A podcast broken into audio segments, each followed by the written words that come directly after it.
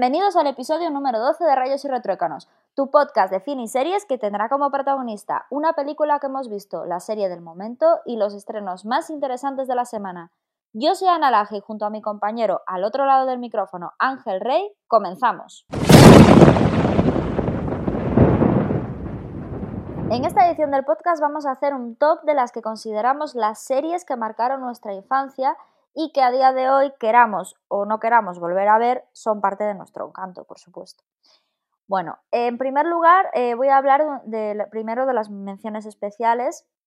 En este caso, eh, para mí eh, han sido Doraemon, El joven Hércules de Ryan Gosling, y Digimon la primera y segunda temporada. Que sí, Ángel, para mí la segunda temporada es mejor, para nuestro amigo Pablo también es mejor, que había participado en los especiales coronavirus, y aquí si estuviera en este momento diría lo mismo, pero bueno, Ángel defiende la primera temporada y, no quiero entrar en una guerra, así que habla de tus suspensiones. Yo lo que no voy a hacer es la trampa de coger eh, menciones especiales para decir hasta el top 10, solo que sin ponerlo dentro de top, y simplemente voy a hacer mención a Sena y a Hércules, que podrás decir tú son dos, bueno, pero es el mismo universo, incluso han estado compartidos, y es una de estas series que te daban pues en, la 2 por la mañana y que eh, eran las épocas de verano, sabías que era una buena época porque te, podías ver Sena y Hércules, no tenías que ir a clase, tenías la playa, bueno, los que tienen playa, y, tenías eh, eh, todo el tiempo del mundo para ti y eso era súper agradable siempre te recuerda épocas eh, más sencillas. Pues sí, la verdad es que a mí me pasaba lo mismo. Cuando las series de la 2 para mí representaban el verano y poder ver series durante toda la mañana. Es que madrugaba porque las series empezaban, no sé si a las ocho y media, nueve de la mañana, y yo me levantaba súper super temprano a las 8, desayunaba tal, para estar lista para verme el maratón de Sena, Hércules, Buffy cazavampiros, o sea, era para mí, vamos, eh, la creen de la creme. Pues yo voy a hablar de, la serie que tengo en quinta posición, que es Dragones y mazmorras, que ya sé que no es una serie de nuestra época, nosotros somos del 93, es una serie de, del ochenta y tantos, y es una serie que veía mi hermano de pequeño y era la favorita de mi hermano. Que aparte tiene un rollo, porque el último capítulo nunca se hizo, es un poco, bueno, que como que se canceló la serie antes de que terminara, eh, son 27 capítulos, un desastre. Eh, terminó con las ilusiones de muchos, ¿no? Y bueno, era la serie esta que tenía el amo del calabozo, que era un grupo de niños que a través de un parque de atracciones entraban en un mundo distinto, en un mundo de dragones, de mazmorras, etcétera, y que tenían que luchar, y lo único que querían era volver de nuevo a su casa. Eh, a mí me marcó muchísimo, el amo del calabozo para mi hermano era como, ¡buah! ¿Sabes? Era, era lo más. Y mi hermano me obligaba a verlo siempre porque me decía que esta serie la tienes que ver, porque, bueno, adoctrinamiento audiovisual del de libro, ¿no? Y, y, me obligaba a verla y le cogí muchísimo cariño y luego la descargué pirateada cuando era adolescente y me la veía continuamente y bueno, pues estoy ahí buscando en eBay siempre a ver si consigo la edición descatalogada para regalársela a mi hermano. Así que sí, bueno, si alguien está interesado en vendérmela, pues ya sabe que haga ahí un comentarito en el grupo de Telegram o en Twitter que a mí me interesa, ¿vale? Y nada, es una serie que me ha marcado muchísimo y que me encanta y que me parece de, lo mejor a nivel em, dibujos y, y a nivel fantasía, o sea, me gustaba mucho. Bueno, pues vamos con mi quinta posición, que tiene paralelismos con una que yo sé que tú vas a tener en tu top. Lo sabía antes de que la, de que la pusieras y por eso ya no la puse yo, porque ya la ibas a comentar tú. Y en este caso, la mía es Sabrina Cosas de Brujas. Porque es una serie muy amable, de esta, muy simplona, que echaban en Antena 3 hacia los mediodías, la echaban fundamentalmente en verano, yo creo que hacían capítulos dobles o así, pero los fines de semana, o sea, entre semana y los fines de semana, todo el año. Y claro, tenía el personaje más carismático de todos, que es el gato Salem, ese gato que es un cínico y que tanto sirve ahora para enviar GIFs a la gente porque representan muchos aspectos de la vida cínica del millennial. Entonces, para mí es una serie que le, tengo especial cariño y esa es, esa es mi quinta posición. Tengo que decir que nunca he visto un capítulo entero de Sabrina Cosas de Brujas. nunca he sido capaz. no me gustaba nada. Bueno, pues yo en cuarto lugar voy a poner la serie que para mí es la serie de las series de mi infancia, que veía siempre con mi madre los domingos, que es Siete Vidas. Eh, ahí descubrí a Javier Cámara y me enamoré de él. y la verdad es que es una serie que me, me enganchó de principio a fin, que siempre fui súper fiel, que me encantó, que me encantaban los personajes, que me encantaban los guiones, que me encantaban las historias, me encantaba todo, siempre me reía. La veo de vez en cuando repetida y me sigo riendo. Es una de las series, la verdad, que, que me han marcado eh, muchísimo. Bien, yo en mi, cuarto, en mi cuarta posición he puesto una de mis series que era la de los domingos por la tarde en lugar de los domingos por la noche, porque yo tampoco he visto Siete Vidas nunca. Y en este caso es Rex, un policía diferente. en todas las temporadas, con lo creo que pasaron dos perros haciendo de Rex y los diferentes policías que estaban con él. A, a mí, eh, mis dos preferidos eran Alex y Moses, esos dos eran mis preferidos. Y una serie que me encantaba. Y así como a, día de hoy no me gustan los procedimentales, no me gustan las series policíacas, no me gustan las series donde investigan asesinatos y cosas así. Con Rex era siempre diferente, porque, joder, es que era una serie que tú podías ver, que sabías que era un poquito... Estaba a dos tonos, entre ser graciosa y suave para toda la familia, pero que también era un poquitín más adulta, y, era agradable. Pillar un domingo por la tarde que normalmente no había nada, porque en televisión siempre estaban las típicas películas de Antena 3 y tal, y esto después en Antena 3 te echaban un par de capítulos de Rex y yo me quedaba encantadísimo y me lo pasaba muy bien. y además, claro, jolín, es que es un personaje ya súper icónico, Rex, no los policías, Rex, el puto chucho. Entonces, pues yo le tengo mucho cariño y cuando estuve pensando en las series que yo veía de pequeño no quise, jolín, quise hacerle mención a esta porque sí que he visto muchísimas series, pero esta me parece también súper icónica y, y no lo suficientemente recordada. Y con esto es mi cuarta recomendación, mi cuarta posición en el top. Pues yo en tercera posición he puesto Pratos Combinados, que es una serie gallega que nos ha marcado a todos. Yo creo que, todos los, niños de esa época y adultos la, hemos visto. Eh, yo la verdad es que me reía como si no hubiera un mañana, la sigo viendo ahora y me sigue haciendo eh, gracia. Eh, los actores eran maravillosos, los guiones maravillosos y los actores la verdad es que mm, que hoy en día son, son famosos a nivel nacional, ¿no? Está, pues, Cristina Castaño salió de ahí, María Castro salió de ahí, eh, Morris y otros tantos que salen, por ejemplo, en series como Fariña y, que salen en series de, ámbito nacional, ¿no? El, es que no me sale el nombre del actor, el, que hace siempre de cura en Aquí no hay quien viva. Cuando el que hacía de padre Nicanor y a mí tampoco me sale ahora el nombre, pero sí. sí. Hacía de padre Nicanor en Pratos Combinados y ha salido en Hospital Central, ha salido en La que se avecina también. O sea que eh, son personajes recurrentes en el ámbito eh, nacional, ¿no? Es que tuvo muchísima proyección esa serie y los guionistas de Pratos Combinados también tuvieron mucha proyección eh, nacional. Y, bueno, yo creo que obviamente es, es para mencionar, ¿no? Y ocupa mi tercera posición porque también creo que la echaban los miércoles en la gallega y, mi madre y yo, vamos, éramos súper fans de, ver platos combinados. Bueno, pues en mi tercer eh, puesto del top se encuentra una de las series icónicas que también para nuestra generación, yo creo que no es, no es exactamente así, quizás de la nuestra, que es un poquito antes, pero que por las repeticiones, en el formato que aquí teníamos en España, que se maltrataba mucho las series, que no se seguía el orden de temporadas, que te ponían todo un poquito a batiburrillo, que es El Príncipe de Bel Air.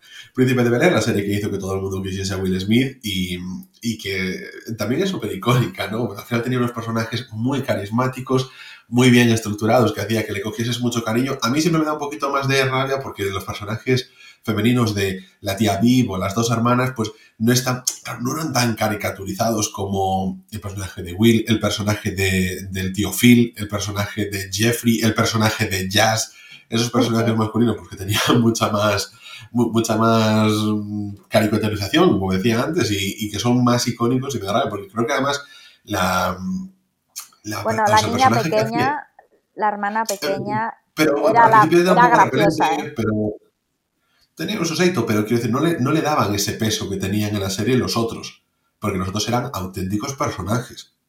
O sea, cuando entraba, cuando aparecía Jeffrey con ese cinismo inglés, que, te hacía siempre ese comentario mordaz que, incluso al tío Phil se quedaba así, en plan, ¿me está diciendo esto?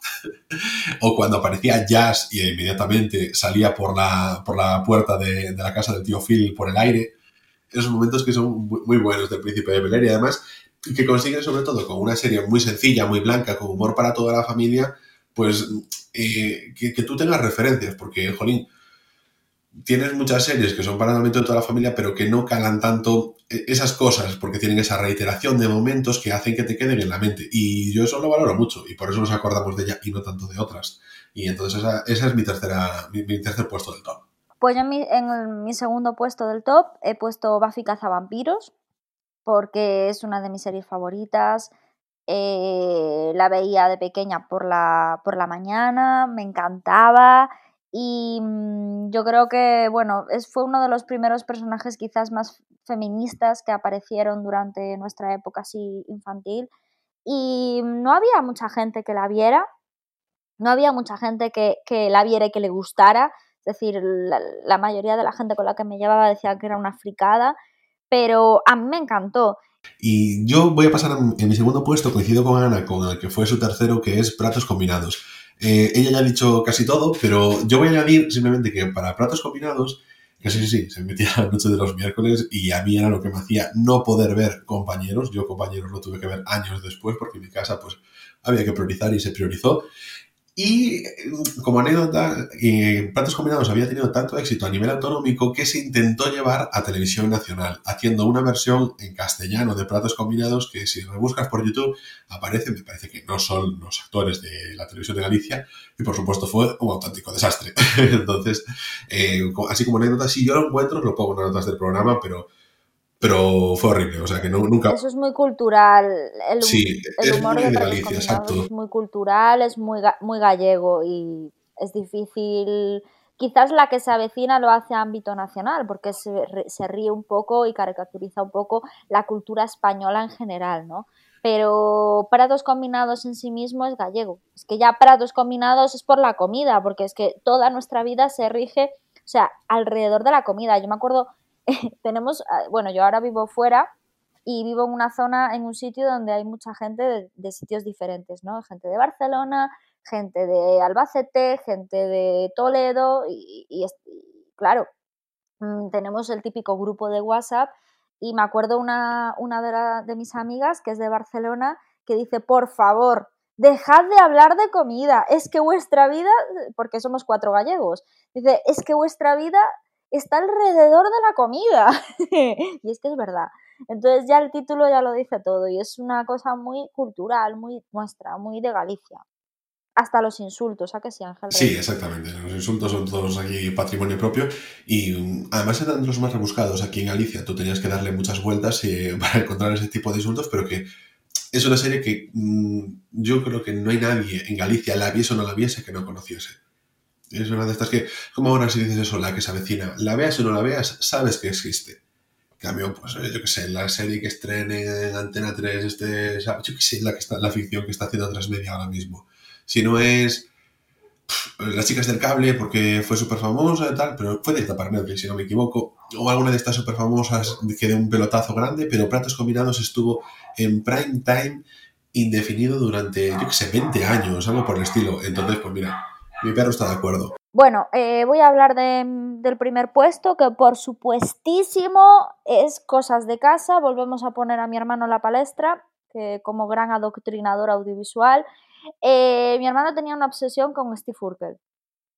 Porque, bueno, eh, los Laje no somos precisamente, no destacamos precisamente por nuestra agilidad, somos bastante patosos y entonces, y bastante frikis, entonces fue- era como que nos sentíamos un poquito identificados, claro, a ver, al final Urkel es, es una exageración, ¿no? Pero nos sentíamos muy identificados con él. Y es que en mi casa, cosas de casa, así como el príncipe de Bel Air, me, o sea, se veía, pero me, cosas de casa era como una religión.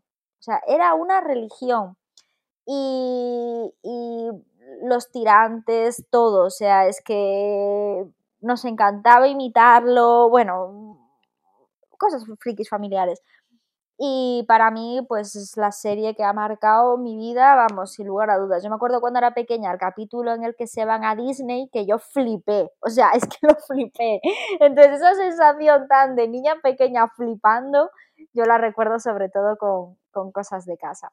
Bueno, pues en mi top 1, la serie que más marcó mi infancia y la que mm, le dio un poco, a día de hoy sigo consumiendo, pero, pero leyendo, es, es Dragon Ball. La bola de dragón aquí lo, lo, veíamos ya como en diferentes puntos de, España, la veíamos en, nuestro, en lenguaje autonómico, en gallego.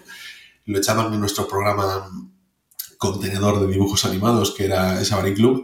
Y sobre todo yo agradezco muchísimo que metan una serie como Dragon Ball cuando realmente no era una serie para niños, la metían dentro de un programa para niños. Y, bueno, eso es lo que hace que mucha de nuestra generación haya crecido con, con contenidos que no son para ellos, pero que yo creo que es bueno también, ¿sabes? Meter esa parte que comentamos un poquito en el anterior episodio en Captain Fantastic, el meter esos contenidos que, bueno, los padres no saben filtrar pero cuando tú eres niño, tú cuando eres niño quieres ver siempre cosas que no son para tu edad. Quieres ver siempre cosas que son para mayores, porque son diferentes, porque son más provocadoras, por lo que sea. Te mola y entonces pues tú te quedas atrapado. Pero sobre todo es que Dragon Ball tenía todas esas historias mm, que, te volaban la cabeza porque no veías en los dibujos convencionales de Occidente es que yo de verdad nunca, nunca, nunca he tragado a Heavy a Marco, es que yo eso no lo soportaba. No sé cómo la gente le, podía gustar porque me, me parecía una cosa súper cursi.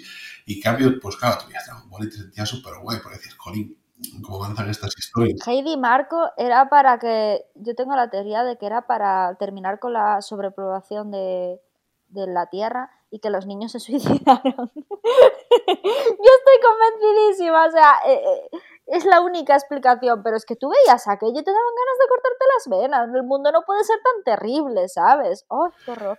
Es que eran unos dramas que yo, bueno, no, es que no quiero entrar en ellas, porque habrá quien les guste y que tengan sus motivos, pero es que yo veía capítulos sueltos y de niño no, no, no entendía yo por qué esa ñoñada gustaba. Así que eh, no prefiero no comentarlo, pero Dragon Ball me gusta mucho, claro, después, pues cuando tú creces y lo vuelves a ver, porque yo lo he vuelto a ver varias veces, pues ya le ves otras costuras y tal, pero lo que son la, primera parte, la de cuando Goku era pequeño y de cuando eh, Goku ya se hacía mayor y llegaba hasta el planeta que esa parte es eh, impecable en el sentido narrativo, luego ya tenía otras cosas, pero uff, es una serie que, le tengo mucho cariño, sobre todo eso porque cuando tú eres pequeño, tú te has criado con Dragon Ball, pero criado de verdad, no lo he visto de vez en cuando tal, pues te abre también la cabeza a ver otro tipo de animación, que es la animación japonesa, y otro tipo también de contenido, porque si no, siempre estás muy eh, cortado por el patrón de tanto las películas americanas como el cine, occidental, como las series occidentales y las series, sobre todo americanas, ¿sabes? El patrón de, que había antes de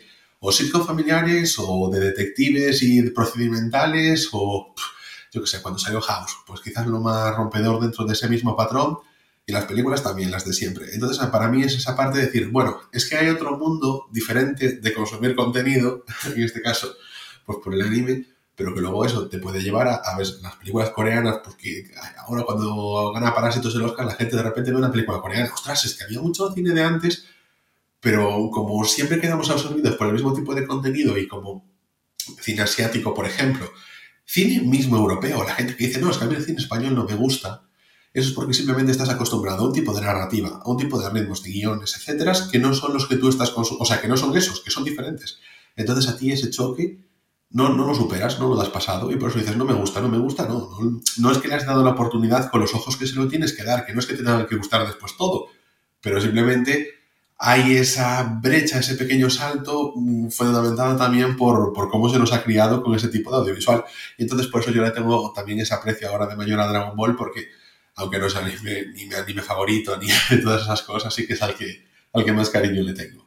Y con esto yo creo que terminamos ya nuestro top de, de series de la infancia, ¿no? Eh, estaría bien que pusierais vuestras opiniones y vuestras series que, han sido, pues, que os han marcado durante la infancia. Así que ya sabéis que estamos en Twitter y en el grupo de Telegram, ¿vale?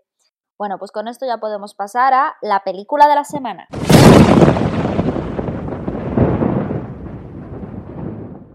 Hoy vamos a ver una de las películas que no ha tenido la acogida esperada, pero que particularmente a mí, creo que Ángel también, nos ha gustado bastante.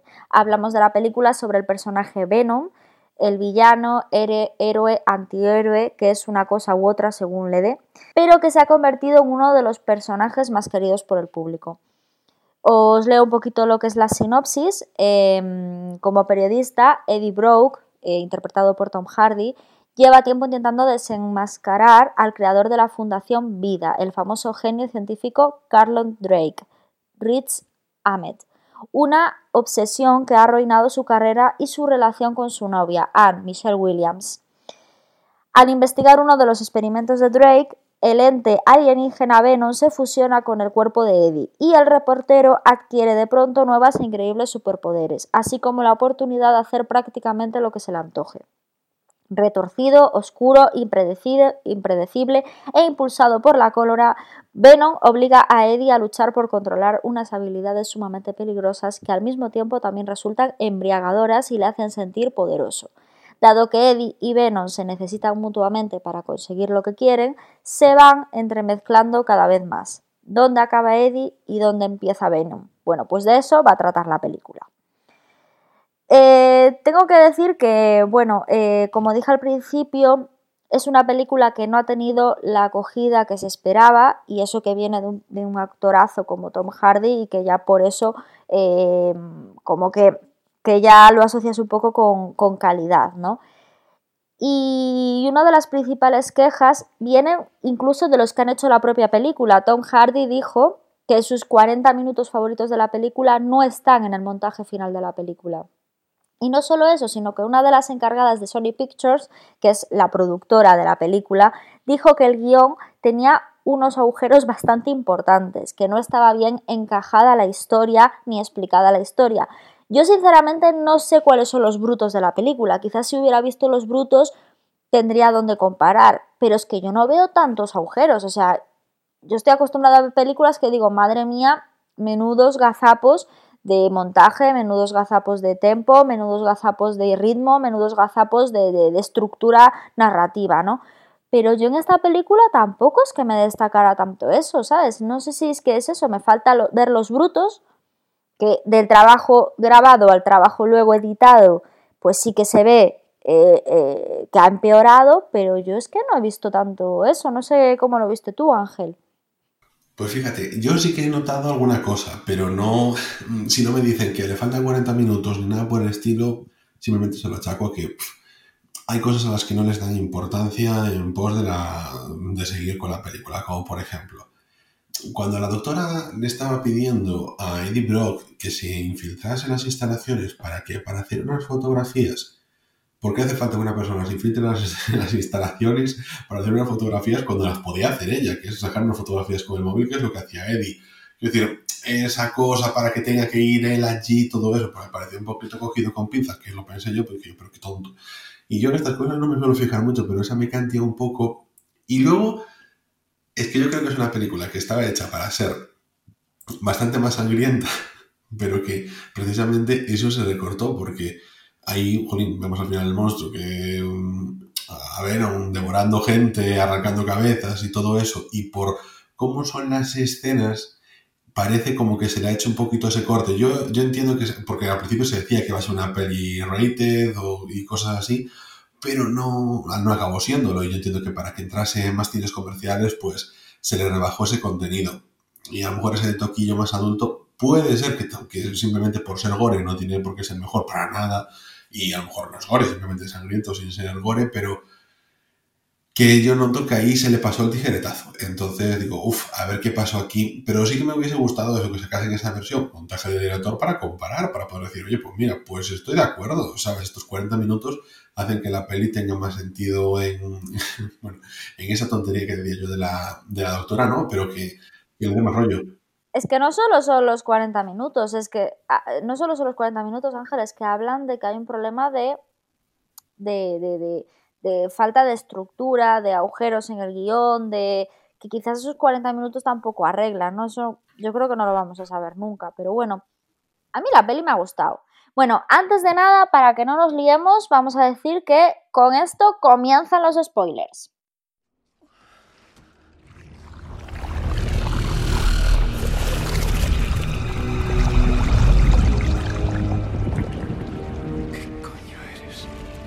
Yo soy Venom. Y tú eres mío. Acabas de arrancarle la cabeza a un tío. Solo era combustible. Escucha atentamente. Vosotros no nos encontrasteis. Os encontramos nosotros. Considérate mi transporte. ¿A dónde vas? Necesitamos el cohete de Calton Drake. ¿Te acuerdas de él? ¿Cómo sabes eso? Yo lo sé todo, Eddie. Sí. Todo acerca Estoy dentro de tu cabeza. Tú eres un pringao, Eddie.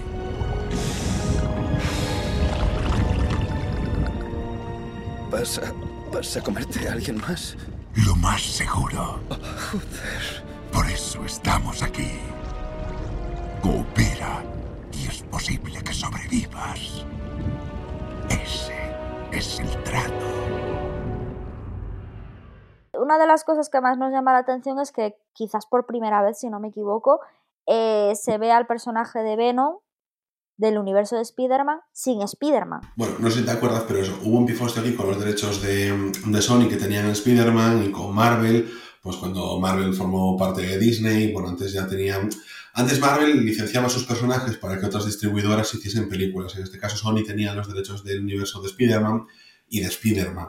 Y entonces, claro, lo que ellos tenían que hacer para seguir conservándolo era hacer películas. Si no hacían películas, los perdían, ¿no? Entonces, por eso salieron, bueno, evidentemente, para comercializar las primeras, las de Tobey Maguire, pero estas segundas con Andy Garfield fue también un poquito por eso. Como veían que Marvel estaba haciendo por su cuenta todo este Marvel Universe, pues para intentar extender más eh, la tendencia de derechos y sobre todo también aprovechando la fama que se estaba generando con el Marvel Universe, pues sacaron ese Spider-Man de Andrew Garfield.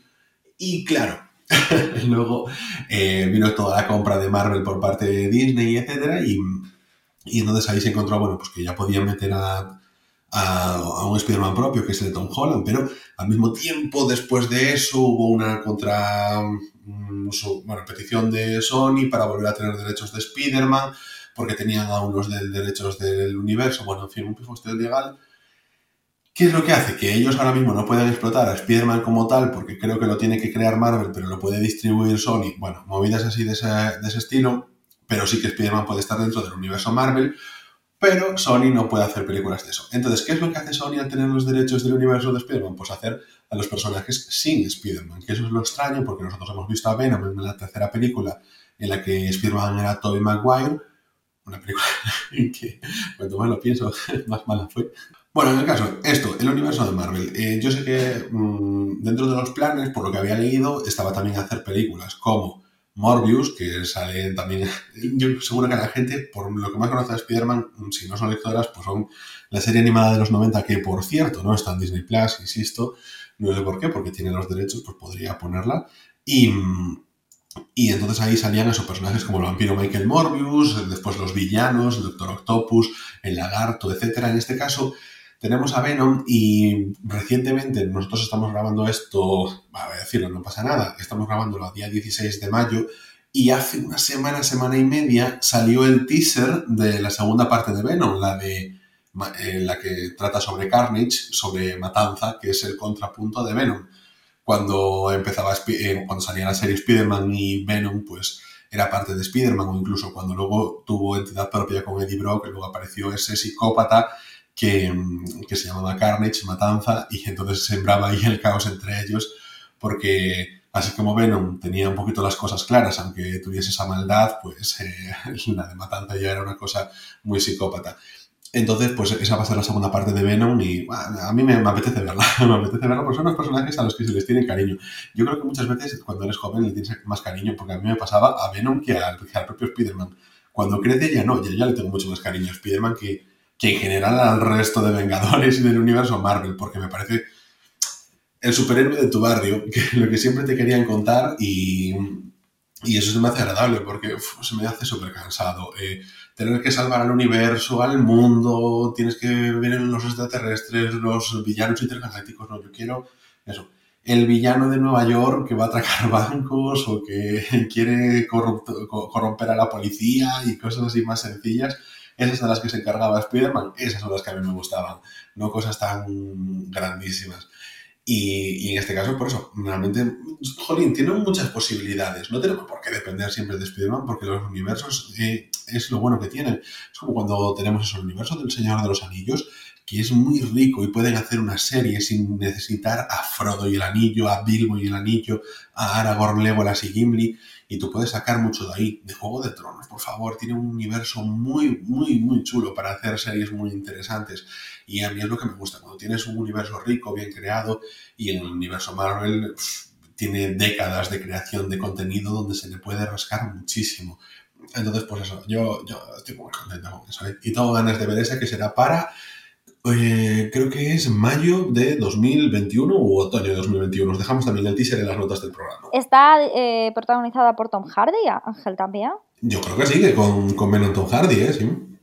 Qué guay. Es que vi, vi el teaser, pero no, no leí sobre ella. Simplemente vi, oye, fecha de estreno y, y vi eso y que se va a llamar mm, Venom un buen día para la matanza o día de matanza y, y ya está. No, es que eso te iba a decir, que una de las cosas que más me gustó de la película es la interpretación de Tom Hardy, que es bestial, o sea, es bestial. Es que cuando lo veo así, digo yo, ¿cómo pudiste estar tan contenido en, en la película de Mad Max? Porque es que es la contención completa y absoluta, o sea, es que está, eh, es que ni se mueve ni pestañea, ¿sabes? Y luego en esta película es todo lo contrario. O sea, a mí es una de las cosas que más me ha molado de la peli, la interpretación de él, el, el- la ironía que bien la lleva, el humor, ¿sabes? Eh, me, ha, me ha molado mucho, me ha molado mucho. Bueno, y vamos a hablar un poquito del villano de esta peli. ¿Cómo lo ves? El villano de esta peli es que cuando yo lo veía, en, eh, a ver, esto es un podcast de cine y series y yo entiendo que la gente a lo mejor no está tan metido como esto, pero si hay un personaje ahora mismo que es eh, el perejil en todas las salsas, en el mundo de la tecnología, en el mundo de, de las finanzas, eh, a nivel mundial, que puede protagonizar cualquier sálvame con más interés que Alfonso Merlos, es eh, Elon Musk. Elon Musk, que es un hombre que mm, puede hacer levantar las acciones de Tesla y de SpaceX, no, de Tesla, SpaceX no creo que no es una compañía pública como llaman los americanos a las SAs, eh, con un comentario en Twitter es el puede hacer que suban y que bajen con, con dos tonterías, que de hecho pues necesita juristas para que le comprueben los tweets que tienen referencia a sus acciones para que no pueda, cada- que sus opiniones no hagan que suban y bajan con locura. Es un millonario excéntrico que, que quiere que se comporta como un niño y se se le ve en los programas en los que participa, en cómo interactúa con la gente, que entra quite con cualquiera, se pica con cualquiera y sin embargo que genera una tensión tremenda. En este caso, el personaje que interpreta, o sea, el personaje que no recuerdo el nombre del actor, Riz Ahmed, que hace de Carlton Drake, que es un millonario, pues que tiene un programa espacial súper importante, pero también tiene otra empresa de fármacos, así como Elon tiene pues, eh, su Tesla, pero tiene también una empresa que es SpaceX, que para, en la que fabrica los transbordadores y los cohetes para llegar al espacio, sus satélites, etcétera, como tienen empresas diferentes, pero de las que se retroalimenta, y entonces pues juegan con esa parte de ese millonario excéntrico, que así como en otras películas pueden ser eh, más cliché, este para mí está bastante inspirado en eso por, por ese narcisismo que tiene de sí mismo, que durante toda la película se va manifestando como el nuevo creador de cosas, como un dios venido a la tierra, y que al mismo tiempo se pica, se pica con Tom Hardy cuando le hace esas preguntas.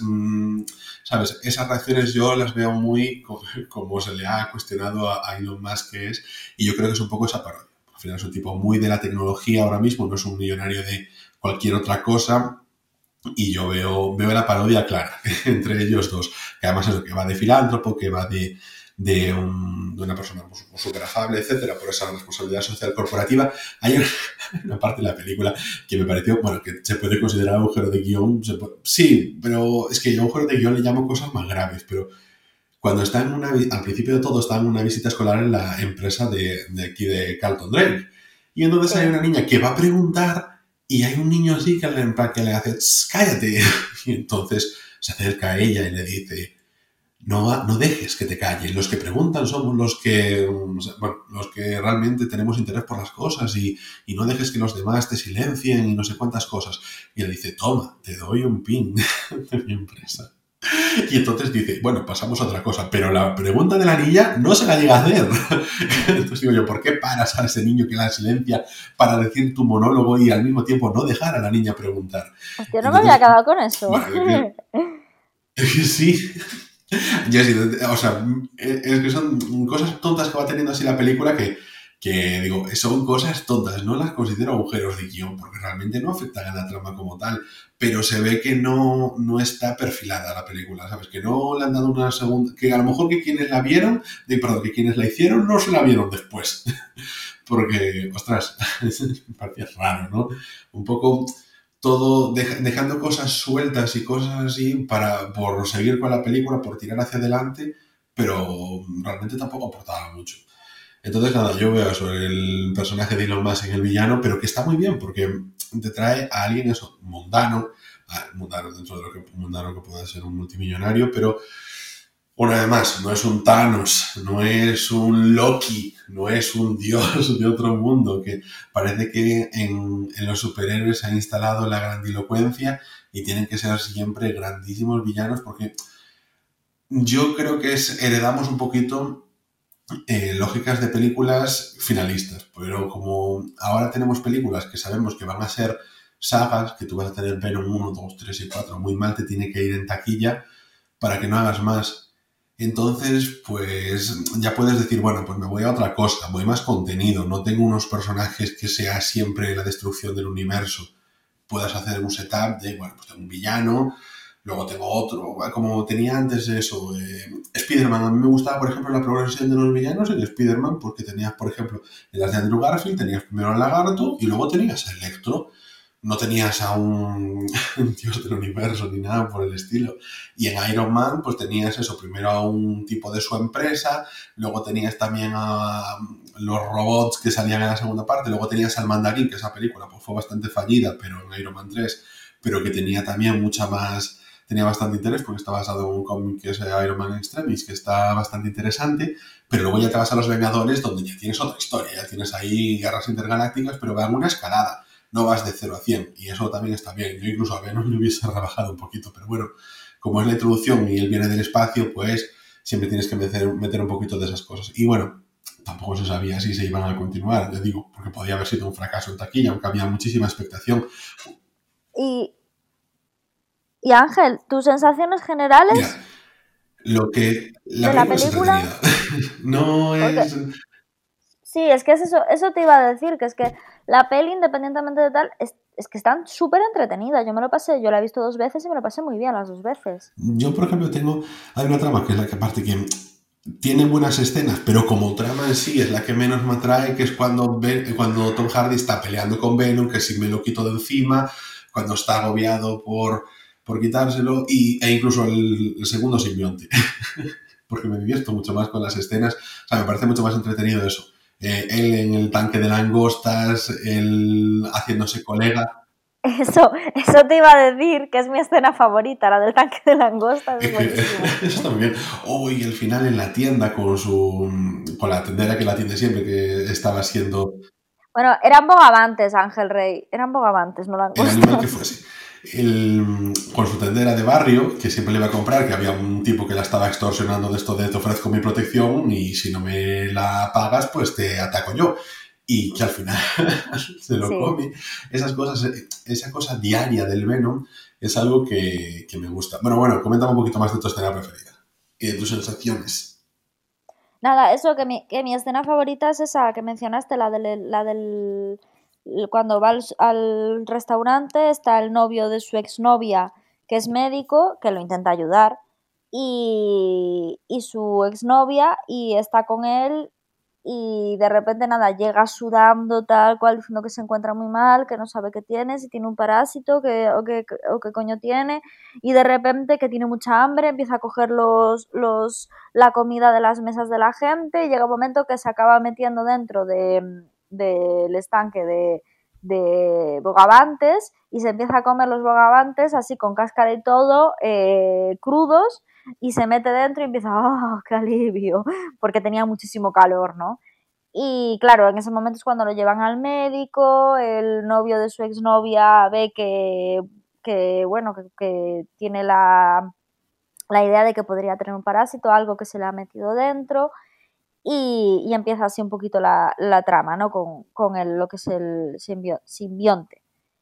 Y nada, para mí la verdad es que esa me, es la escena que, que, más me gustó de la película. Mi escena preferida es cuando se culmina esa relación entre Venom y Brock, que es cuando le dice, que el simbionte le dice, es que yo, yo antes no era nadie, yo era un paleto como tú, es que yo era un payaso, yo era el más débil, era el tío al que le hacían bullying prácticamente, le está diciendo. Y, y, tú, pues eres un tipo al que han pateado, que está en el paro, que estaba buscando de, trabajo de platos porque nadie lo quería como periodista ya, y que eran como unos outsiders los dos, y que se encontraron el uno el otro, y que sintieron, se sintieron reconfortados y que por eso encajaban tan bien, por eso el simbionte quedó bien en su cuerpo, porque sintieron esa compenetración y, eso es lo que me moló. Yo ya no me vuelvo a mi planeta porque allí no soy nadie y aquí sí, y sobre todo que he encontrado un amigo. Entonces, bueno, dentro de lo que pueda ser un amigo para un simbionte. Y eso fue la escena que más me gustó porque es la que aparte el simbionte, el simbionte, sí, sí, sí, incluso el simbionte lo ayuda para recuperar a su exnovia y dices que ella me gusta es que tienes que decirle no sé qué, y cuando está hablando con ella, él le habla, ¿sabes? No, tío, eso no. Dile no sé qué. O sea, eso está muy gracioso. Eso también está muy guay.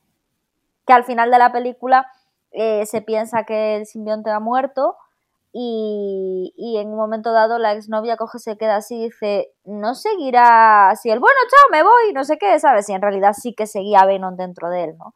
Y ella empieza a sospechar de que sí que es cierto. Y nada, eso, a mí esas escenas también me gustaron, lo que dices tú, la relación entre ellos.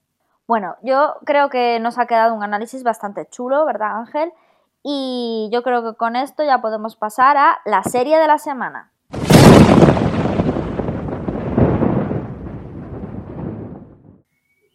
Esta semana hemos decidido eh, hablar de una de las series que fue de las más importantes el año pasado, que recibió muchos de los premios más importantes para el mundo de la televisión, no es otra que Fleabag, la serie de Phoebe Waller-Bridge que hizo que en esta segunda temporada se la catapultase a la fama y hiciese valer pues, eh, contratos de exclusividad con Amazon por valor de 21 millones, si no recuerdo mal.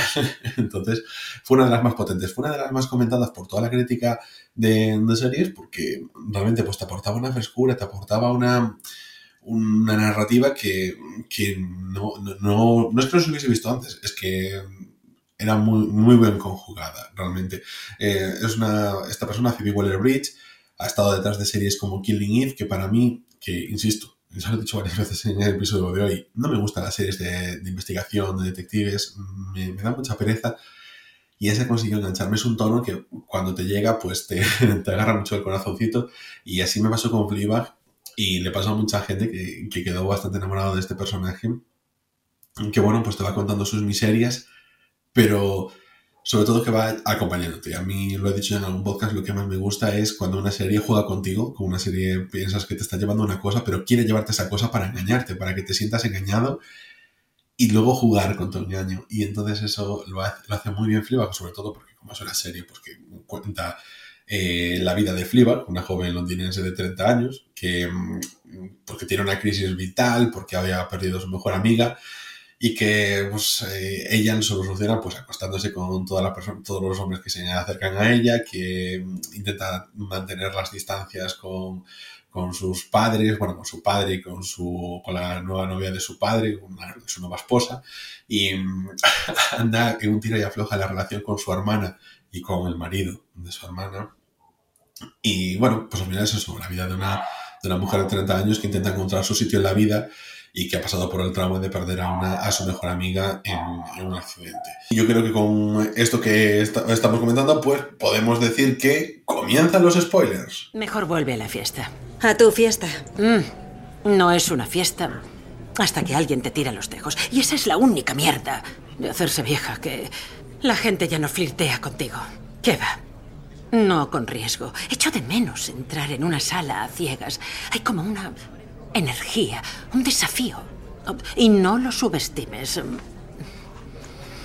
No hay nada más excitante que una sala llena de gente. Ya, pero es que la mayoría son... ¿Qué? Mierda. Oh. Mírame. Escucha. La gente es todo lo que tenemos. La gente es todo lo que tenemos. Agarra la noche por los pezones y ve a tirarle los tejos a alguien. No, eso no es lo que quería decir.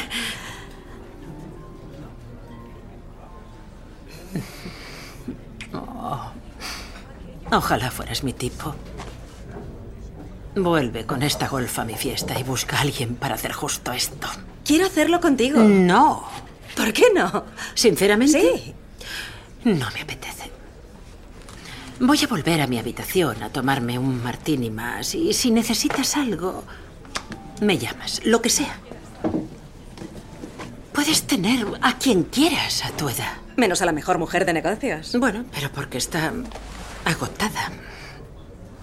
Los 33 no son ¿Y exactamente... qué hizo Jesús a los 33?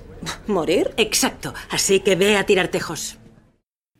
La serie está dividida en dos temporadas, eh, cada temporada son de seis episodios. La primera se estrenó en 2016 y, e hicieron falta tres años para que en 2019 se iniciase la segunda temporada de Fleabag con la que termina la serie. Durante, todas las, eh, durante todos los capítulos nos encontramos con una figura que, bueno, no es que sea nueva nuevamente, pero para la redundancia, que ya se volvió a popularizar con la serie House of Cards, que es que el personaje de Fleabag en este caso hable directamente con el público, que se salga de la escena que está viviendo para contárselo. ¿Por qué?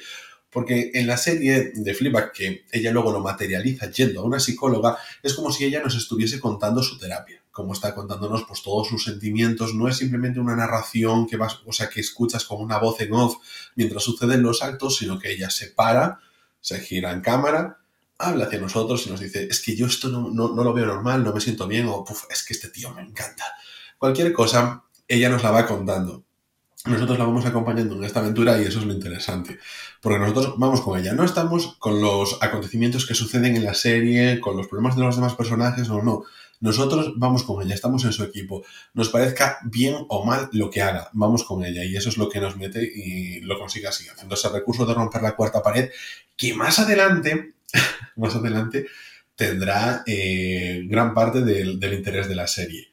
Que es en el momento en el que, después de plantearnos cómo ella nos ha estado engañando, porque dice, bueno, es que yo eh, para encontrar mi sitio vital, pues eso, me voy acostando con gente, voy- tengo mi café y todas esas cosas, pero me siento mal por la muerte de mi amiga, hasta que se descubre que la muerte de su amiga fue relativamente a causa de su culpa. Tú, como es, cuando pasó esto, ¿cómo lo viste tú, Ana? Sí, que yo creo que ella está pasando una especie de purgatorio, ¿no?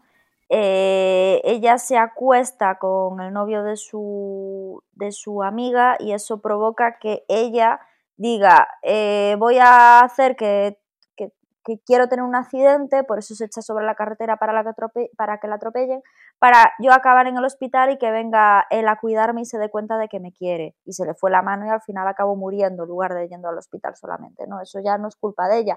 Pero sí que es cierto que se nota un gran trauma por parte de ella, que es muy descarada, muchas veces no solamente habla para hacer terapia, muchas veces habla con el público para ser aún más descarada, ¿sabes? Rollo, tengo ganas de echarme un pedo o cosas así que dice ella, o yo me lo follaba o cosas así que yo creo que esconden en realidad una, una sensibilidad que ella quiere como dejar un poco en el fondo de sí misma, porque en el momento en el que se abre un poquito, le empiezan a venir las imágenes de lo que pasó con su amiga. Y, y si te fijas, hasta el final de la serie, hasta el final de la segunda temporada, no se empiezan a ver las imágenes enteras, porque es como cuando ella eh, baja un poquito el listón, cuando ella es más... em, cuando ella se abre más es cuando, es cuando está más eh, em, susceptible a tener las imágenes de, la muerte de su amiga o de la escena sexual con el, a- con el novio de su amiga, que fue lo que provocó que ella se echara encima de un coche. Entonces, ella, yo creo que la serie al final eh, lo que quiere representar es una mujer que esconde todas sus, sus por así decirlo, eh, sus Su debilidades trauma y sus, sus inseguridades, claro. sí, a través de, de esa, de ser descarada, ¿no? Y en el momento en el que ella se va con su hermana a la mm, terapia esta, donde las me- meten en una casa rural y no sé qué, y justo se encuentra con el hombre, porque hay un hombre, ella va a pedir un crédito al banco, y el tío del crédito eh, era un guarro, ¿no? Y, y ella como que se deja querer un poco a ver si se lo da, pero empiezan a discutir y entonces él acaba llamando la puta y él ella le llama guarro, bueno, en fin, un desastre. Y al final ella acaba en terapia y se encuentra a él que estaba en terapia para aprender a tratar bien a las mujeres. Y ella estaba en terapia para aprender a quererse a sí misma, porque al final la actitud que tenía así en realidad no era una mujer libre, en realidad no era una mujer que tomara esas decisiones por libertad, era una mujer que, tomaba esas decisiones por, por no abrirse, por, por, por, ser descarada, por no querer pensar, no me quiero enfrentar. Y entonces al final se encuentran en terapia y tienen una conversación y, y, me parece una de las conversaciones más profundas y más reales de la serie, donde ella realmente se abre y donde él realmente se abre, ¿no? Y, y eso es, lo, que, lo que más me ha molado de la serie, en el sentido de que eh, no te puedes quedar con lo superficial, ¿no? Que tienes que ahondar mucho más, más allá. A mí, por ejemplo, me gustaba cuando en, la serie, pues eso, te va contando, se va acostando con, con hombres y que siempre está buscando eso otro diferente que a veces repetía con el mismo y tú decías, pero este tío es un payaso, ¿por qué está con él? ¿No? ¿Sabes? Está como una especie de, de huida hacia adelante para escapar de, de, del pensamiento de culpa, de, ese sentimiento de culpa por, por, la muerte de su amiga y que ya necesitaba esa terapia cuando finalmente va a la psicóloga y cuando va a esa terapia con su hermana y consigue un poquito ya calmarse. Casi vemos también ese, ese cambio en el comportamiento de ella de cara hacia los demás, de cómo también se relaja en eso, ella ya no es tan voy a provocar por provocar, por provocar, por provocar, porque ahí yo creo que es una de las cosas que decía antes que más me gustaba, como ella hace cosas que, bueno, pues que no están bien y juega con la gente y ataca a la gente y esas cosas, y nosotros así la vamos juzgando y la acabamos juzgando por acostarse con el novio de su amiga durante la, la serie, en, sus recuerdos, el espectador lo va haciendo y así narrativamente nos lo quieren contar pero al mismo tiempo nos cuentan todos esos sentimientos que tiene ella y cómo, cómo sucede, o sea, porque nos, nos, nos, ponen desde su punto de vista para esa empatía, pero al mismo tiempo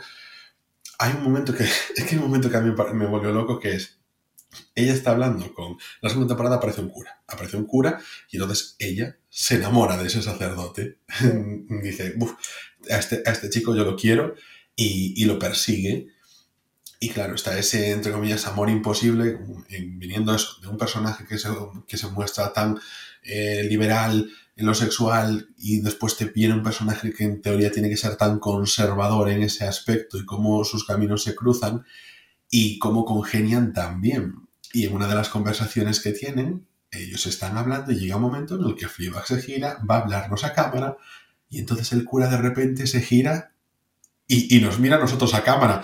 Y en plan, ¿a quién le estás hablando, Fleabag? y entonces eso me gusta Porque por, eso hace por esa interacción que te hace. Sí, pero yo creo que eso representa que ella se había abierto por primera vez con él. Y entonces él sí. se daba cuenta de que ella se iba en algunos, en algunos momentos dados, ¿no? Y yo creo que lo, que lo que quiere un poco decir es que al final él se daba cuenta de que ella no estaba bien de que ella emocionalmente no se encontraba bien. Por eso empieza, es un momento en el que cada vez se empiezan a, a, ver más imágenes de lo que había pasado hasta que llegamos al punto en el que se ve como ella se acuesta con el novio de, de su amiga, ¿no? Se va abriendo poquito a poco, se va abriendo. Está el hecho de que al final que es un cura, que es la representación, entre comillas, pues dentro de la cultura católica cristiana, de ese redentor moral que es la que tiene que aparecer para que ella pues se relaje consigo misma, no con los demás, consigo misma, que es lo más importante, y cómo te juega con eso, pero no lo hace porque él es un pastor, un sacerdote y con la doctrina en la mano pues te ayuda a espiar pecados, no, porque él precisamente cae en esos pecados.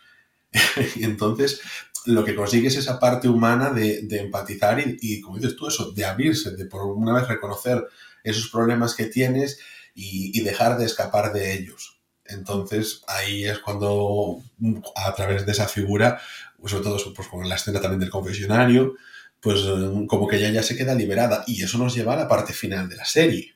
Sí. En la parte final de la serie, ellos...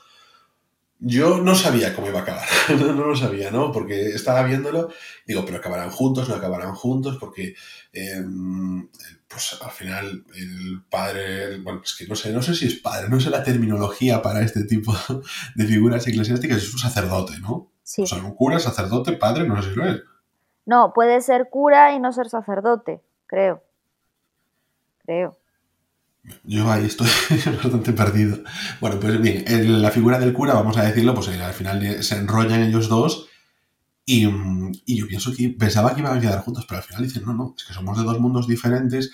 A mí esto me ha servido también pues, para entenderme a mí misma y los dos entienden y pasa eso y dicen, aún así, aunque haya pasado todo esto, no me voy a quedar contigo y no vamos a estar juntos porque no puede ser y a mí me gusta mucho cómo termina ese final. Primero porque me parece distinto. segundo porque me parece súper realista, que es algo que me parece en toda la serie que de forma continuada, por más que tenga esos gags, esas historias histriónicas como la figura que le roba a su madrastra, en las escenas en las que a ella la ponen de camarera, todas esas cosas graciosas, porque la serie a mí me parece muy graciosa y muchas veces me, he partido con ella y me ha enganchado muchísimo. El juicio moral que tiene ella cuando el marido de su hermana la intenta besar, que eso me parece de las tramas también de las más importantes. Es que al final... Eh, yo creo que esa situación de la hermana, porque tú si ves que la persona está engañada y, es feliz, pues oye, mira. Pero es que la hermana era una auténtica eh, eh, alma en pena, amargada completamente. Ese hombre la tenía amargada, la tenía reprimida. Y cuando conoce al compañero de trabajo, la, la, protagonista está encantada, le dice, venga, vete con él, vete con él, acuéstate con él, lo que sea con él, ¿sabes? Pero por lo menos ahora estás contenta desde que ese chico está en tu vida. Eh, eso por parte de, la protagonista me parece muchísimo más maduro que lo que hacía su hermana, a pesar de ser mucho más seria, ¿sabes? Y, y eso, joder, también hay que... Pero ese, ese realismo en la serie, porque son todas actitudes que tomaría la gente en la vida real, pues los miedos de yo tengo una familia, no la quiero perder, pese a que no esté feliz, sacrifico mi felicidad por, por la estructura que yo he creado en mi cabeza, ella fliba con no hacer frente a sus miedos. Eso me gustó mucho porque se trató con una naturalidad muy, muy cuando ella le dice, tiene, cuando tiene el, Sí, cuando tiene el aborto, la hermana, por ejemplo, y ella le, eh, la protagonista le dice, oye, no, mira, eh, vamos al hospital. Y ella, no, no pasa nada, ya está. Y se sienta de nuevo a la mesa al lado de su marido y le sonríe, ¿sabes? Y, y, entonces coge ella y dice, no, no, nos vamos al hospital. Y es cuando finge que el aborto en realidad lo tenía ella, ¿sabes? Em, lo que dices tú, es una, son cosas que realmente pasan, ¿sabes? Y que todos tenemos una parte de inmadurez y una parte eh, que, los cables, que los cables no se juntan ¿no? en nuestra cabeza y que muchas veces vamos ahí con la, con la moralidad por encima y con el tema de que si sigo las normas sociales ya, ya estoy haciéndolo bien o ya o, o, mi estado mental está perfecto y yo soy feliz cuando no, ¿sabes? Cuando en realidad cuando eres una eh, la madurez supone conocerte y saber lo que te hace feliz, hacer lo que te hace feliz sin molestar a nadie, sin hacer daño a nadie, pero hacer lo que tú quieres, ¿no? Y, me parece eso, que representa lo que dices tú, la sociedad, la sociedad y, a cada uno de nosotros, ¿no? Con nuestros fallos y nuestras inseguridades y nuestras cosas. Por cierto, he buscado lo de sacerdote cura. ¿Sacerdote puede ser católico o no? Mientras que el cura solo se aplica a sacerdotes católicos, ¿vale? O sea, cura del catolicismo y sacerdote del cristianismo en general. Sí, sí, puede ser católico o no. Vale. Ok, vale, perfecto. Pues mira, yo simplemente me quedo con, bueno, vamos ahora con sensaciones y con escena preferida, pero yo antes de nada simplemente comento una cosa muy rápida y es que no va a haber más Fleabag. O sea, es una temporada cerrada. Cerró con esa etapa de su vida, cerró con ese final infeliz en la parada del autobús y, me gustó mucho que cerrase la serie así. Porque podrías, yo pensé que simplemente pues terminó la temporada y habría otra, pero cuando yo leo, no, no, es que no va a haber nada más. Esto es así. No es una cuestión de presupuesto, no es una cuestión... Dime. Un momentito, hablando del final, ¿por qué te crees que él la deja a ella? Cuando en realidad se veía que estaba enamorado de ella. Porque creo que es lo que pasaría en la vida real. es que esas, cosas pasan en la vida real, ¿eh? Mm, sí, pero creo que en la mayoría de las ocasiones no. Entonces, creo que lo que generalmente pasaría en la vida real sería eso. La conocería, además un tío bastante interesante, pero él dijo voy a dedicarme a mi vida al sacerdocio y, o al curismo y me quedo con esto. Y así como su hermana no quería dejar a su marido, y eso también pasa en la vida real, aunque al final pues las cosas van por otros derroteros, pues con el cura pasa eso. Y al final, gracias al enamoramiento, entre comillas, que tiene con el compañero de trabajo, es lo que le hace un poco darse cuenta de que, de que está viviendo un poco un... Que, por cierto, que me gusta mucho cómo lo enfocan, porque... no es un clavo saca otro clavo, es simplemente me ha hecho feliz Y entonces me doy cuenta de que no lo era. Exacto. Y me doy cuenta de que, de que las situaciones que vivo con mi, mi marido no son normales. Aparte, una mujer que le sale un trabajo en Finlandia que te cagas, que, que una tía laboralmente súper reconocida, que no tiene necesidad de estar así, ¿sabes? Bueno, en la hermana me Pero bueno, es que esas gracia. cosas, lo que dices tú. Fíjate, en la escena de esta de, de- porque era súper perfeccionista, como comentamos en, en Vidas Perfectas de María, que decía, bueno, eh, la fiesta sorpresa por mi cumpleaños la organizo yo, va a ser en mi casa a las 6, esta es la lista de invitados, me vendré a las 7, pero ya me haré yo la sorprendida y te doy ya todo hecho. mi fiesta sorpresa me la organizo yo. Entonces, era como un poquito ese patrón y, y estaba muy bien construido, porque yo me imagino a mí haciendo eso en alguna ocasión. Y, y- y, joder, no es descabellado. Lo que dices tú, joder, a veces a nosotros se nos cruzan los cables en nuestra cabeza, no sabemos por qué hacemos ciertas cosas, Sí.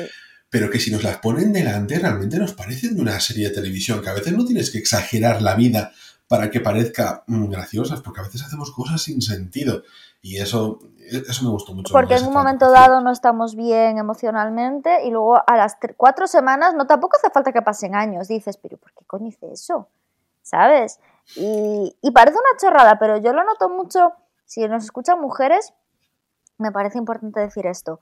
Eh, cuando, pues los cambios hormonales que tenemos las mujeres por la menstruación, ¿vale? Eh, yo me noto, hay veces que tengo reacciones desproporcionadas o, para bien o para mal, que es debido al síndrome premenstrual que tenemos el 99,9% de las mujeres, ¿no? Y no te estoy hablando de que vaya a matar a alguien, pero yo que sé, que a lo mejor estoy viendo una escena de una peli y se me saltan las lágrimas de repente. O yo qué sé, o me hacen un detalle para bien también, o me hacen un detalle de que, yo qué sé, a lo mejor me, me vienen a la puerta y me traen unas croquetas, ay, mira, me sobran croquetas, toma, ay, qué bien, y para bien también lo exagera, ¿sabes? Entonces me, te- me doy cuenta, digo yo, jue, si las hormonas te hacen sentir así, ¿cómo? Y, tener reacciones tan desproporcionadas muchas veces a tu carácter y a tu forma de ser y a lo que tú consideras que, que, cómo se debe actuar, ¿no? Eh, no podemos ir por la vida con, con mensajes moralistas y diciendo esto es lo correcto y esto no, porque muchas veces tenemos, actuamos de la manera que, que, actuamos porque somos humanos y porque eso nos lleva, ¿no? Y, es una cosa que estoy aprendiendo con la edad. Que, que sí que es cierto que hay cosas que son intocables, ¿no? Como no matar a nadie, etcétera, etcétera, etcétera, cosas básicas y de libro, pero sí que tenemos que aprender a vivir con que somos humanos y que muchas veces se nos va la pinza, ¿sabes? Y no pasa nada. Bueno, y yo voy a hablar de, Ya de mi- vamos con eso, las escenas preferidas y Sí, porque decir- sensaciones las hemos ya comentado durante Sí. todo el episodio. Yo iba a decir que mi escena favorita es lo que comenté antes de la conversación cuando está en terapia con el hombre que, le había denegado el crédito y le había llamado puta y se le había insinuado y no sé qué, no sé cuánto, ¿vale? Eh, porque me parece muy real por parte de él y por parte de ella. Eh, muy de alabar porque son gente que se han equivocado pero que están en terapia porque saben que, no lo están haciendo bien y están intentando cambiar. Que al final la terapia no es lo que te cuida, ¿no? La terapia no es lo que te, lo que te cura, sino asumir que lo estás haciendo mal. Y simplemente con asumirlo, ese es el paso. Esto es como habla cuando la gente tiene una adicción, ¿no? Que dicen, si él no quiere dejarlo, no lo va a dejar, por mucha terapia a la que vaya. Pues esto es lo mismo. Creo que es- eso es lo bonito, ¿no? Darse cuenta de que uno lo está haciendo mal. Y aunque lo, lo, vuelva, lo vuelva a hacer mal o lo siga haciendo mal, siempre va a tener ese chip de, eh, lo estoy haciendo mal. Eso me parece muy importante. Y sobre todo me gustó cuando al final de la serie él va por allí por un tema no del crédito, porque al final se lo concede, y, y de repente ella le llama a su hermana llorando a mares, que había tenido un problema, que no sé qué, y ella dice, pero, pero es que estoy sola, ¿con, quién de- ¿con qué dejo el bar? Ahora no puedo ir. Y entonces él le dice, no te preocupes, me encargo yo. Y él con todo el cariño del mundo se, se hace cargo de su, del bar de ella mientras ella se va. Y él se, no- se notaba que estaba en un proceso completamente de, de culpa, ¿no? De decir, tengo que, que, con su mujer también, que se lo cuenta a ella, ¿no? Que, que tengo que arreglar todas esas cosas que hice mal y en la cara se le nota, ¿no? El peso de la culpa. Y, y eso me gustó mucho. Eh, Para mí es lo, mi lo favorito para mí de la serie.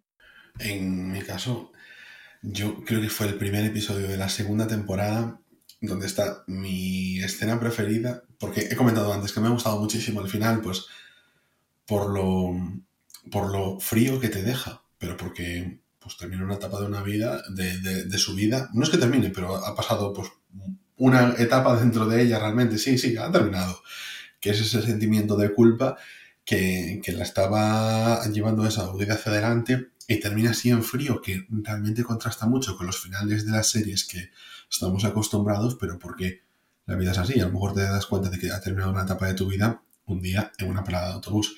Pero sobre todo en el primer episodio de la segunda temporada, que es la cena familiar. Esa cena familiar en un restaurante, donde tú comentabas antes que eh, su hermana pues había abortado y al final tiene que decir que es ella la que ha abortado y el marido, ese tipo despreciable, el marido de la hermana de Fleabag, que empieza a rajar de ella, a criticarla, a ponerla a caldo cuando no tiene ni idea de lo que está sucediendo, cuando él es un manipulador, un cerdo de mierda, porque él había intentado besar a ella y sin embargo a su mujer le había dicho que había sido al revés. Pues diciendo, pues mira, pero si tu hermana eh, se fue a cualquier que pase por la calle, pero ¿cómo? no ves, no ves, me ha intentado entrar a mí, que soy, el, que soy tu marido, que, que, que soy su cuñado. En lugar de reconocer lo que había sucedido y generando esa discusión entre hermanas, que yo entiendo hay que su hermana, o sea, que la hermana no se lo terminaba de creer, pero hizo por creerse y enfadarse con Fleabag, pero porque ella no quería renunciar a su familia. Pero realmente ella siempre desconfió de su marido y es una sensación que me da en toda la serie. Sí, que ella en realidad creía... Ella en realidad creía a su hermana. Lo que le exigía a su hermana es que no le contara la verdad. Ella no lo quería saber. Es que eso se nota muchísimo. O sea, es cuando dices que, que sí que lo sé, pero no me lo digas. ¿Sabes? Yo creo que es por eso que se enfada más con su hermana que por el hecho en sí de que crea que fue ella. Sí, exactamente. Y entonces a mí esa escena, esa cena donde todo salta por los aires y, y esa tensión que se vive y, y cómo Frima estoicamente aguanta ahí como una señora durante toda la cena, todos los reproches de ese imbécil, esa, esa es mi escena barra capítulo preferido porque es todo el capítulo en la cena y, y, con eso me quedo. Y yo creo que con esto ya terminamos de comentar la serie. Eh, ha estado bastante bien. Y, y pasamos ya con las recomendaciones de la semana.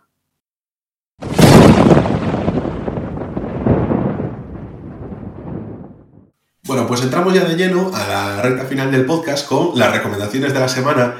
En este caso, comienzo yo con una película que está en filming, que he empezado a ver, que he parado antes de, o sea, no la he terminado para este podcast, pero que voy a terminar cuando terminemos de, grabarlo, que es La muerte de Stalin, de Armando Iannucci, de 2017. A ver, es eh, como, pre, um, como información previa a esta película, eh, este director tiene una que a mí me gustó mucho, que yo vi, que se llama In the Loop, que es una película sobre política británica que me hizo mucha gracia cuando la vi en su momento y que es como un spin-off de una serie que no vi, que también es de estas clásicas de la televisión británica, pero me gusta el estilo sátira que tiene, ¿no? Me gusta el estilo exagerado de personajes, pero es una película, o sea, son películas basadas en personajes realmente y, y a la comedia que surge entre ellos. Y en, esta, en este caso también es una sátira sobre los días previos a, bueno, eh, los días previos a la muerte de Stalin y después los días previos a su funeral y cómo se organiza todo dentro de la Unión Soviética, pues con el tema de su sucesor, con, la, con todo el séquito que tiene, con sus las manipulaciones, las traiciones, los puñales por la espalda y todo eso. Y entonces, pues resulta, me resultó bastante gracioso porque aquí el camarada Joseph Stalin, pues alguna purguilla hizo y después eso generó bastante, bastante controversia y entonces aquí en esta película es lo que se ve, como la gente tenía muchísimo miedo y no sabía cómo eh, reaccionar frente a él y entonces, claro, todo el mundo se guardaba muchos secretos y, y bueno, pues muchas escenas generadoras de comedia. Entonces, la, la, película está, está bastante interesante, todo lo que he visto, pues eso, porque es una buena sátira, es una sátira divertida y, y, y es amena de ver. Y esta es mi recomendación de la semana. Hoy no hay serie, no hay por estilo, solo una película. Bueno, pues yo voy a recomendar una serie que es Homecoming, que es de Julia Roberts. Es la productora y actriz principal. Y es, eh, está, bueno, eh, los creadores, directores, eh, entre ellos está Sam, Sam que es el creador también de Mr. Robot. Y bueno, es una serie, mm, no me ha parecido un serión ni mucho menos, pero sí que es una serie interesante. Eh, aparte son 10 capítulos solamente de media hora, te pasa muy, muy rápido, es facilita de ver y es una serie que a nivel audiovisual y el montaje que tiene, narrativo, eh, es interesante y la trama es interesante. Os voy a leer la, la sinopsis para que, para que os quede. Eh, Heidi Berman es asistente social en Homecoming, una instalación del grupo Geist que ayuda a los soldados veteranos a integrarse en la vida civil. Años después, cuando ha comenzado una nueva vida, un auditor del Departamento de Defensa cuestiona por qué abandonó Homecoming. Heidi comprende de inmediato que hay otra historia detrás de la que se ha contado. Bueno, pues como ya dije, es una serie del, eh, creador de, de Mr. Robot y solamente decir como apunte que sí que va a haber una segunda temporada que no va a estar protagonizada por Julia Roberts, que creo que se ha salido del barco, y lo que seguro sé es que Sam Smale, el, creador de Mr. Robot, sí que se ha salido definitivamente del barco. Así que no sé si la crítica que tendrá, si la serie estará bien, si merecerá la pena, todavía no lo sé. Pero bueno, eh, yo tampoco sé si lo voy a ver, pero esta primera temporada es autoconclusiva, así que eh, os animo a que la veáis porque, bueno, está, está bastante, bastante bien. Bueno, y esto ha sido todo por esta semana. Esperamos que lo hayáis pasado súper bien. Os avanzamos que la próxima semana vamos a traer al podcast la película Tully con esa maravillosa Charlize Theron en un papel hiper, ultra, mega feminista. Y la primera temporada de Handmaid's Tale, el cuento de la criada. Hasta entonces, recordad que estamos disponibles en Spotify, en Evox, en Apple Podcast y en casi cualquier aplicación de podcast. Podéis contactar con nosotros en hola o escribirnos cosas en arroba rayos y retrócanos, la cuenta oficial del podcast en Twitter. Yo soy Ana Lange. Y yo Ángel Rey. Y nos vemos en siete días aquí mismo, en Rayos y Retrócanos, el podcast.